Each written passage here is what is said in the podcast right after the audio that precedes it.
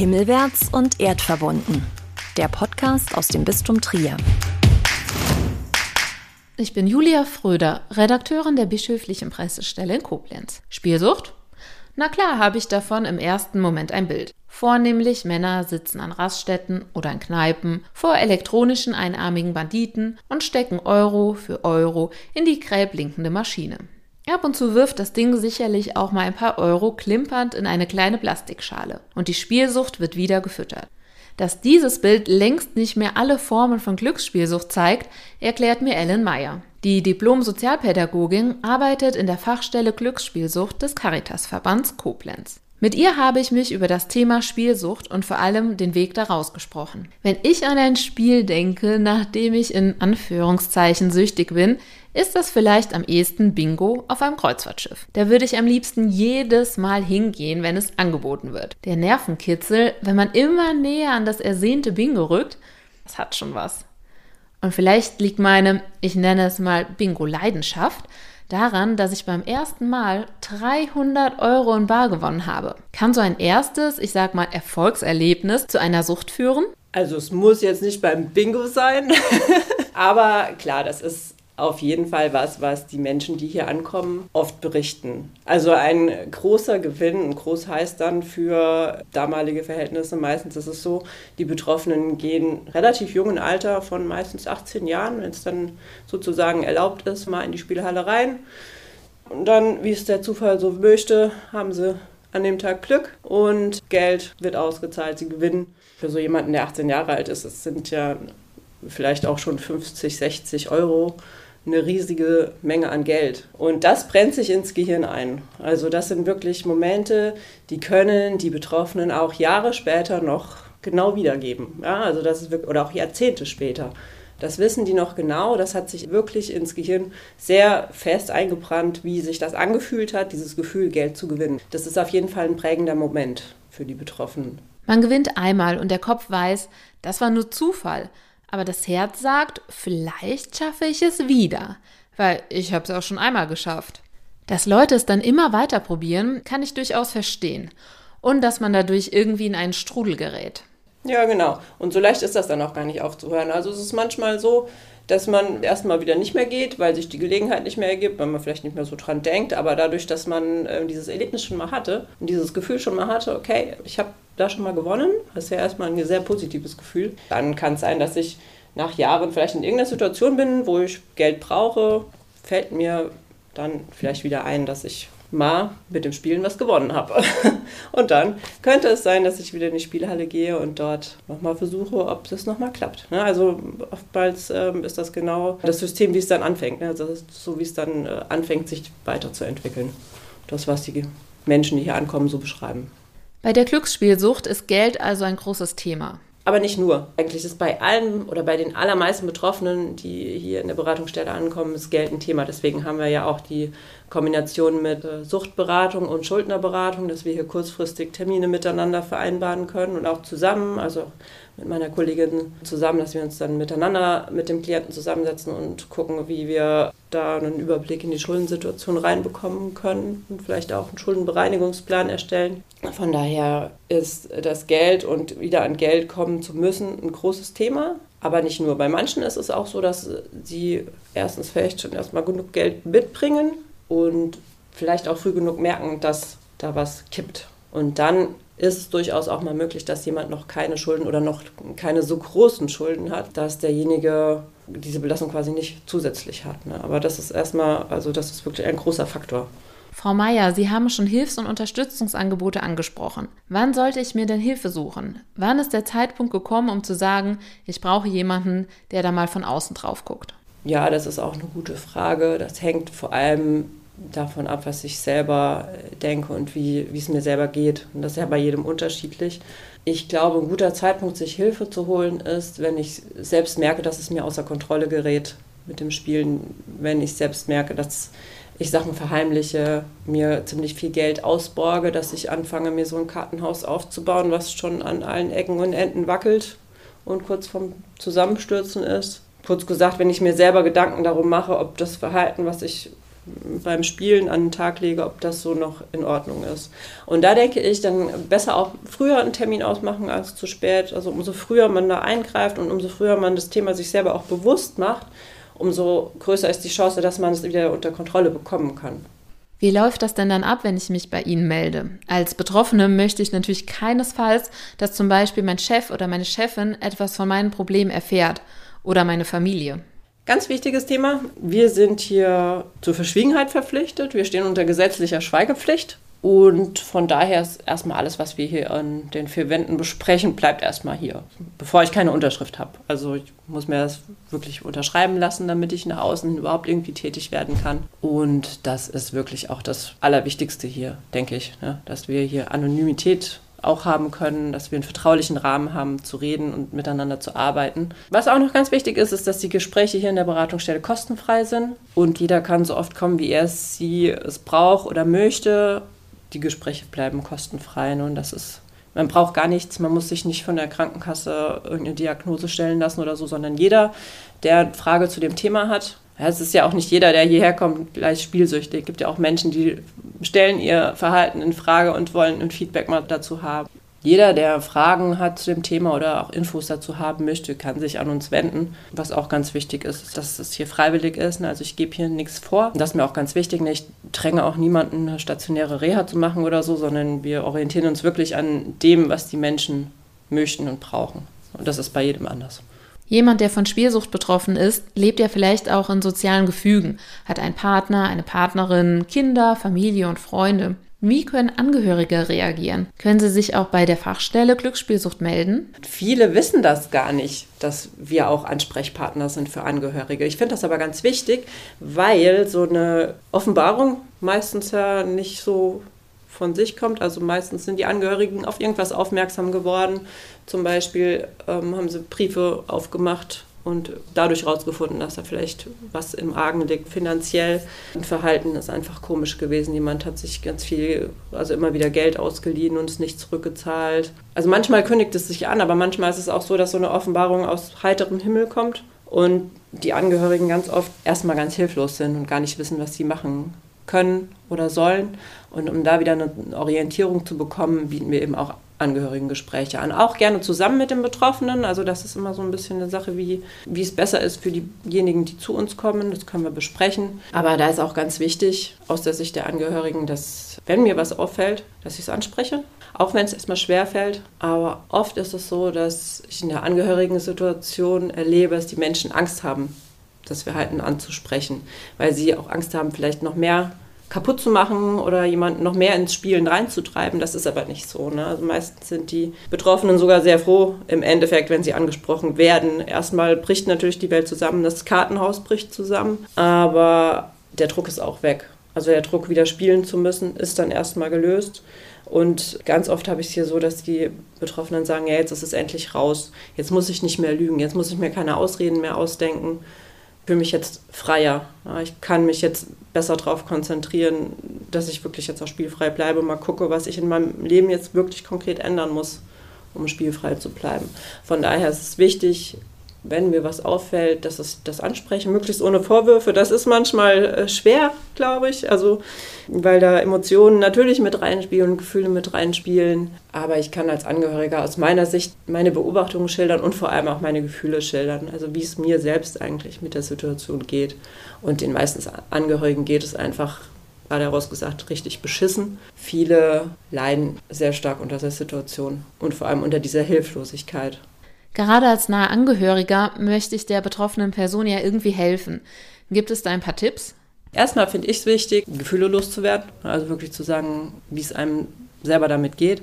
Ganz wichtig ist, sein eigenes Vermögen zu schützen. Das ist manchmal krass, das zu besprechen, aber auch so deutlich zu sagen, aber vor einem Spieler oder von der Spielerin ist Geld nicht sicher. Und von daher ist es für mich immer wichtig, mit den Angehörigen als erstes zu besprechen, wie können sie ihr Bargeld, was sie zu Hause vielleicht liegen haben, sichern, wie können sie ihr Vermögen sichern, Konten absichern, also sich in dieser Hinsicht absichern. Das fühlt sich blöd an. Mit so einer Spielsucht geht auch oftmals einher, dass man einfach das Vertrauen in seinen Partner verloren hat. Und darum geht es dann im Endeffekt auch wieder, wie kann ich es wieder aufbauen, wenn jemand wirklich spielfrei bleibt. Was brauche ich dafür? Aber anfangs ist es ja erstmal wichtig zu gucken, dass man da klar ist und dass man sein eigenes Vermögen sichert und dass man die Löcher, die durchs Spielen entstehen bei den Betroffenen, dass man die nicht stopft. Also dass man nicht sagt, naja, okay, jetzt hat er ja gar nichts mehr für den restlichen Monat, jetzt gebe ich mal 20 Euro Tankgeld ja, oder ich mache mal den Kühlschrank voll Nee, so schwer das fällt. Ja, aber genau damit stopft man die Löcher, die Spielen entstehen lässt und dadurch bleibt das System bestehen. Und dadurch bleibt dieser Teufelskreis im Endeffekt bestehen. Umso mehr Druck ausgeübt wird, umso eher wird derjenige, der von der Spielsucht betroffen ist, was verändern an seinem Verhalten. Das heißt aber nicht, und das ist immer diese schwierige Balance, das heißt ja nicht, dass ich mich komplett rausziehe. Ne? Das heißt ja nicht, dass ich äh, denjenigen komplett alleine lasse und sage, hier, ähm, es ist alles nur dein Problem, sieh zu, wie du jetzt wieder klarkommst. Also man kann natürlich trotzdem Hilfe anbieten. Man kann sagen, naja, hier gibt es eine Beratungsstelle, ja, ich, ich kann dir die Nummer geben, oder die E-Mail-Adresse, du kannst dich da melden. Wir können auch erstmal zusammen hingehen, aber schau, dass du jetzt dieses Problem in Angriff nimmst und schau, was du tun musst, dass du da Veränderungen in deinem Leben hinkriegst, nicht mehr spielen musst. Sein Leben zu verändern ist immer ein harter Weg. Aber wenn ich jetzt daran denke, dass Glücksspiel, ich sag mal, nicht mehr in Öffnungszeiten von Spielhallen, Kneipen, Tankstellen oder Lottoannahmestellen gebunden ist, macht es das vermutlich noch schwerer für ihre Klientinnen und Klienten. Durch das Internet und vor allem das eigene Smartphone habe ich rund um die Uhr die Möglichkeit, an virtuellen Glücksspielen teilzunehmen. Gerade während der Corona-Pandemie konnte man zwar nicht raus, aber von der Couch aus an Glücksspielen teilnehmen. Ja, genau. Das hat gerade, wie Sie auch schon gesagt haben, während der Corona-Pandemie sehr zugenommen. Das haben wir ja auch gemerkt in der Beratungsstelle.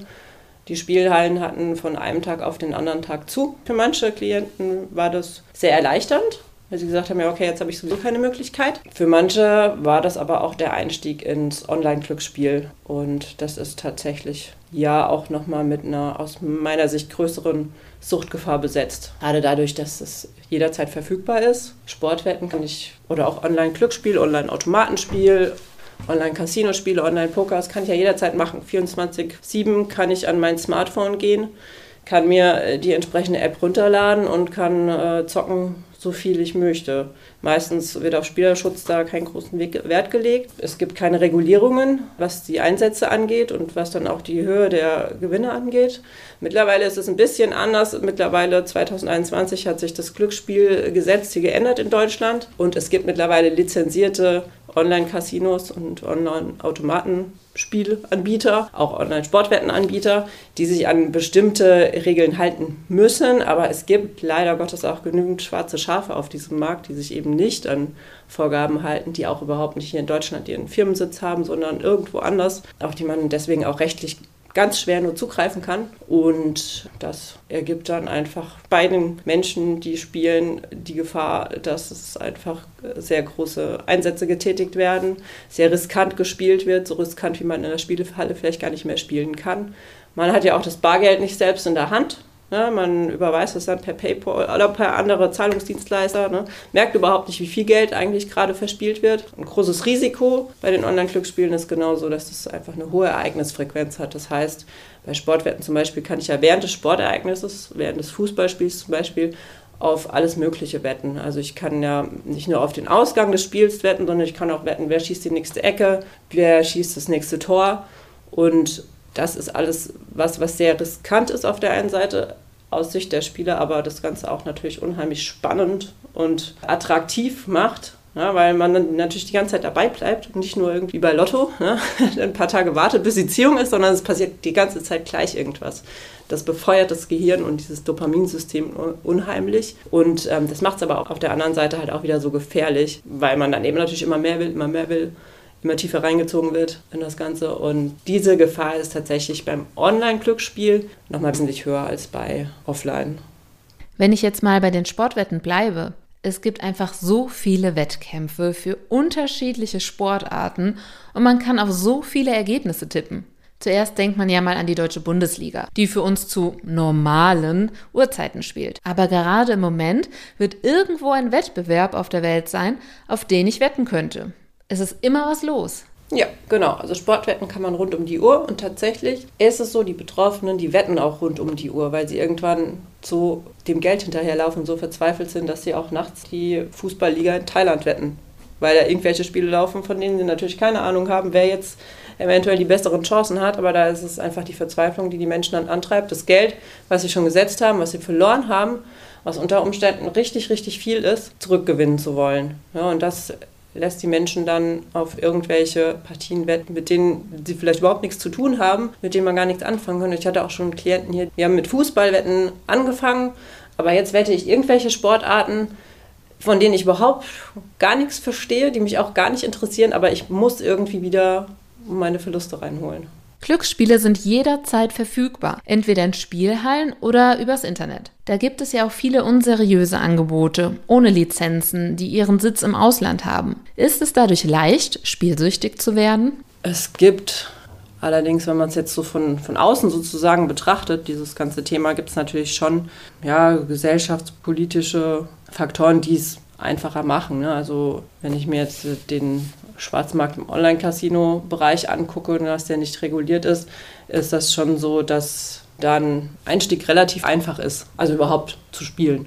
Was ich aus der Sicht der Menschen, die hier Hilfe suchen, auch sagen kann, ist zum Beispiel, dass jemand, der Sportwetten abhängig ist, ne, auch mit Sportwettenwerbung zum Beispiel sehr, sehr äh, häufig konfrontiert ist. Ne. Durch die Bank alle der Menschen, die hier mit problematischem Sportwettverhalten sitzen, sind große Fans, meistens Fußball, ne? große Fußballfans. Dann geht es auch immer darum, wie kann ich wieder gesund, in einem gesunden Maß Fußball konsumieren, ohne dass ich rückfällig werde oder ohne dass ich irgendwie Gedanken bekomme, wieder wetten zu wollen. Da beschreiben die Menschen, die hier sitzen, schon, dass sie von der Sportwettenwerbung, die ja teilweise sehr aggressiv ist im Fernsehen, ne, das kennt man ja bei den Sportsendern, dass die da nonstop quasi läuft und auch von Menschen beworben wird, die tatsächlich relativ populär sind.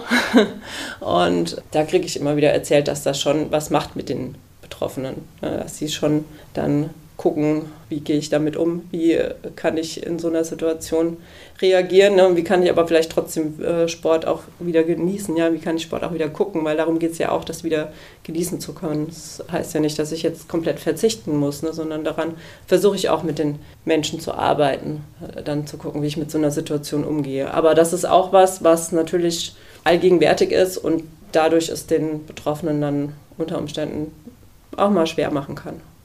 Die Diplom-Sozialpädagogin empfiehlt, sich als Spielsüchtigen selbst möglichst viele Hürden einzubauen, um das Spielen zu erschweren. Man kann zum Beispiel den Partner oder die Partnerin mit einbinden, dass diese mit einer Vollmacht einen Überblick über das Konto hat. Man kann seine Kredit- und Bankkarten abgeben oder sich offiziell für Glücksspiele sperren lassen. Das geschieht über das Oasis-System. Da kann man sich deutschlandweit und für unterschiedliche Spielarten sperren lassen. Das gilt dann zum Beispiel für Spielhallen, Casinos und Sportwettbüros sowie auch für lizenzierte Online- Angebote. Glücksspielsucht bleibt für die meisten Klientinnen und Klienten von Ellen Meyer allerdings ein lebenslanges Thema.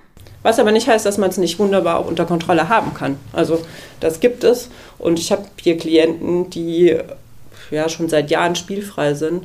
Immer noch regelmäßig, vielleicht in großen Abständen, vielleicht einmal im halben Jahr oder so hier vorbeischauen in der Beratungsstelle und eine kurze Wasserstandsmeldung abgeben, denen das Leben ohne Spielen sehr gut gelingt. Ja, aber die sind sich auch dessen bewusst, dass es ein Thema bleibt.